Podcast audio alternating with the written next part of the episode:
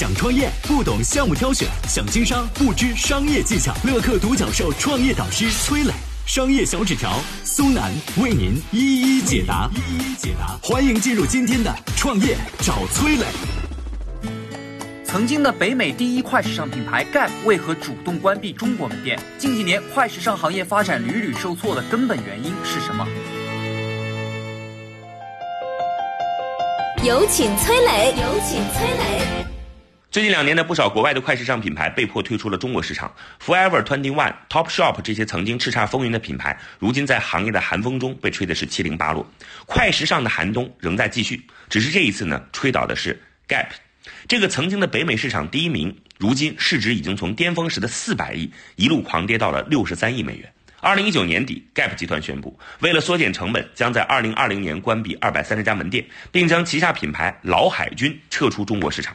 值得一提的是，老海军曾经是 Gap 的一批现金奶牛，近三年来，Gap 在国内市场表现一直不佳，只有老海军在一七一八年还能保持盈利。关店撤品牌，Gap 之所以有这样的举措，无外乎市场压力太大了。其实承受的不只是 Gap。经过曾经的高速增长之后，很多快时尚品牌从二零一五年末开始纷纷告别了黄金时代。国内四大快时尚品牌中，除了优衣库外，Zara、H&M 都传出了关店的消息。只是 Gap 为什么会成为这四大品牌中第一个倒下的呢？说起来啊，Gap 的创立发展是一个关于美国梦的故事。一九六九年，一对美国夫妇在旧金山开出了 Gap 的第一家店。Gap 这三个字母呢，取自当时流行的词汇“代沟”。创始人希望用人人都可以穿的休闲服，架起当时叛逆的嬉皮士年轻人与他们老去的父母两代人之间沟通的桥梁。在那个摇滚乐盛行的年代，Gap 旗下主打的美式风格 T 恤还有牛仔裤受到了美国人的欢迎。一九九八年，女星莎朗斯通身穿 Gap 的白衬衣，还有一条缎面裙，参加了奥斯卡颁奖礼，刷新了当时人们的时尚观。Gap 也被视为品味和高级的象征。很快，Gap 的专卖店就遍地开花了。一九八六年，创始人费舍尔对门店模式进行了改革，提出了 SPA 模式。简单来说，就是品牌专卖店模式。品牌把商品策划、制造和零售都整合起来，握在手中。这种模式有利于商家掌握消费者的信息，提升供应链反应的速度，还能快速的回笼资金。后来的优衣库，还有瑞典的宜家，都是在这种模式的启发下发展起来的。SPA 模式是 Gap 带给商业世界的一笔巨大财富，也奠定了当时 Gap 的江湖地位。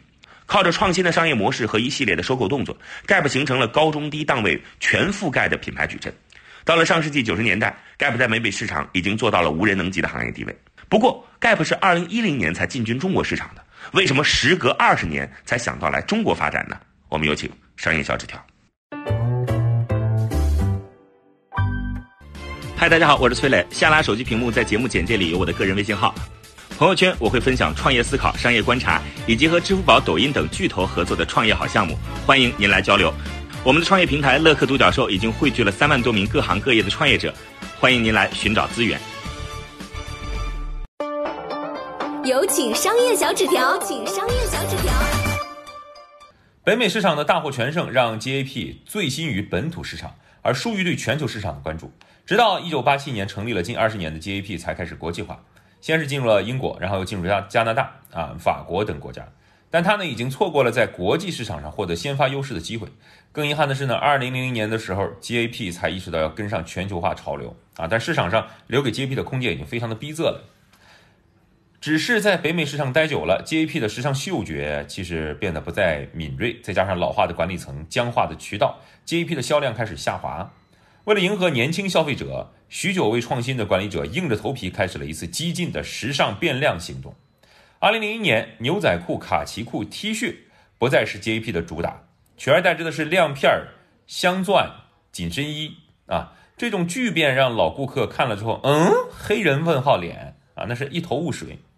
滑稽的时尚也没有讨好年轻人啊。公司的首席执行官前后说换了三个，可是谁都无法拯救品牌大幅下滑的业绩。本土市场受挫以后，二零一零年 JAP 进入了中国市场寻找机会，但是此时呢，优衣库啊、Zara、H&M 已经在国内打响了知名度。JAP 不但错失了占领用户心智的机会，错过了繁华路段优势位置，也错过了具有巨大增长空间的下沉市场。更重要的是，JAP 在用户心中缺乏一个记忆点。用户如果想买基础款，穿的舒服，优衣库；买紧跟时尚潮流的，去 Zara；买便宜点的 H&M 经常打折，是吧？那 GAP 能给用户什么呢？没有一个印象深刻的明显的标签。不过呢，也有人说 GAP 啊就是靠基本款取胜的。但你要知道，在很多人眼里啊，基本款除了意味着百搭，还有一个意思就是丑。哼，当然了，这个也是优衣库被一些人诟病的原因。但优衣库比 GAP 聪明的一点在于，虽然我百搭，但是我便宜，而且变着法玩套路。那优衣库核心优势就是新面料的研发，所谓它那个摇粒绒啊、轻羽绒啊等等那些玩意儿，确实很轻便啊，也很舒适。这些稍微有点技术含量的材料，赋予了基本款更高的附加价值，也给了顾客一个为他买单的理由。除了款式，GAP 的更新速度啊也跟不上。H&M 和 Zara 虽然经常被质疑说衣服质量不太好，但是款式翻新真的是快。但 GAP 呢没有自己的工厂，新款周期是十个月啊，大概是 Zara 和 H&M 的三倍五倍以上。作为一个快时尚品牌，这么长的产品周期显然无法和竞争对手去抗衡啊。那么 GAP 刚进入中国时呢，人们对它印象仅仅是抽象的美式休闲风，因为便宜百搭，初期在中国确实也获得了一些不错的增长。然而最近呢，这几年社交媒体和电子商务的飞速发展，让时尚变得触手可得。简单的基本款、缺乏时尚感的美式休闲风格已经没落，但 GAP 一直没有突破啊啊！它被迫关店，有人说原因在电商，有人说是外来快时尚打压，但根本原因在于它本身找不准自己的位置。对于品牌来说，如果一直试图满足所有人，最后就会。失去所有人。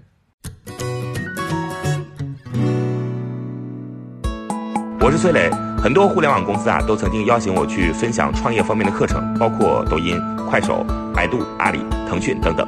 我把主讲的内容呢整理成了一套音频课程，这套课程啊包含了创业怎么找合伙人、怎么找到投资人、怎么制定正确方向、怎么组建自己的团队等等。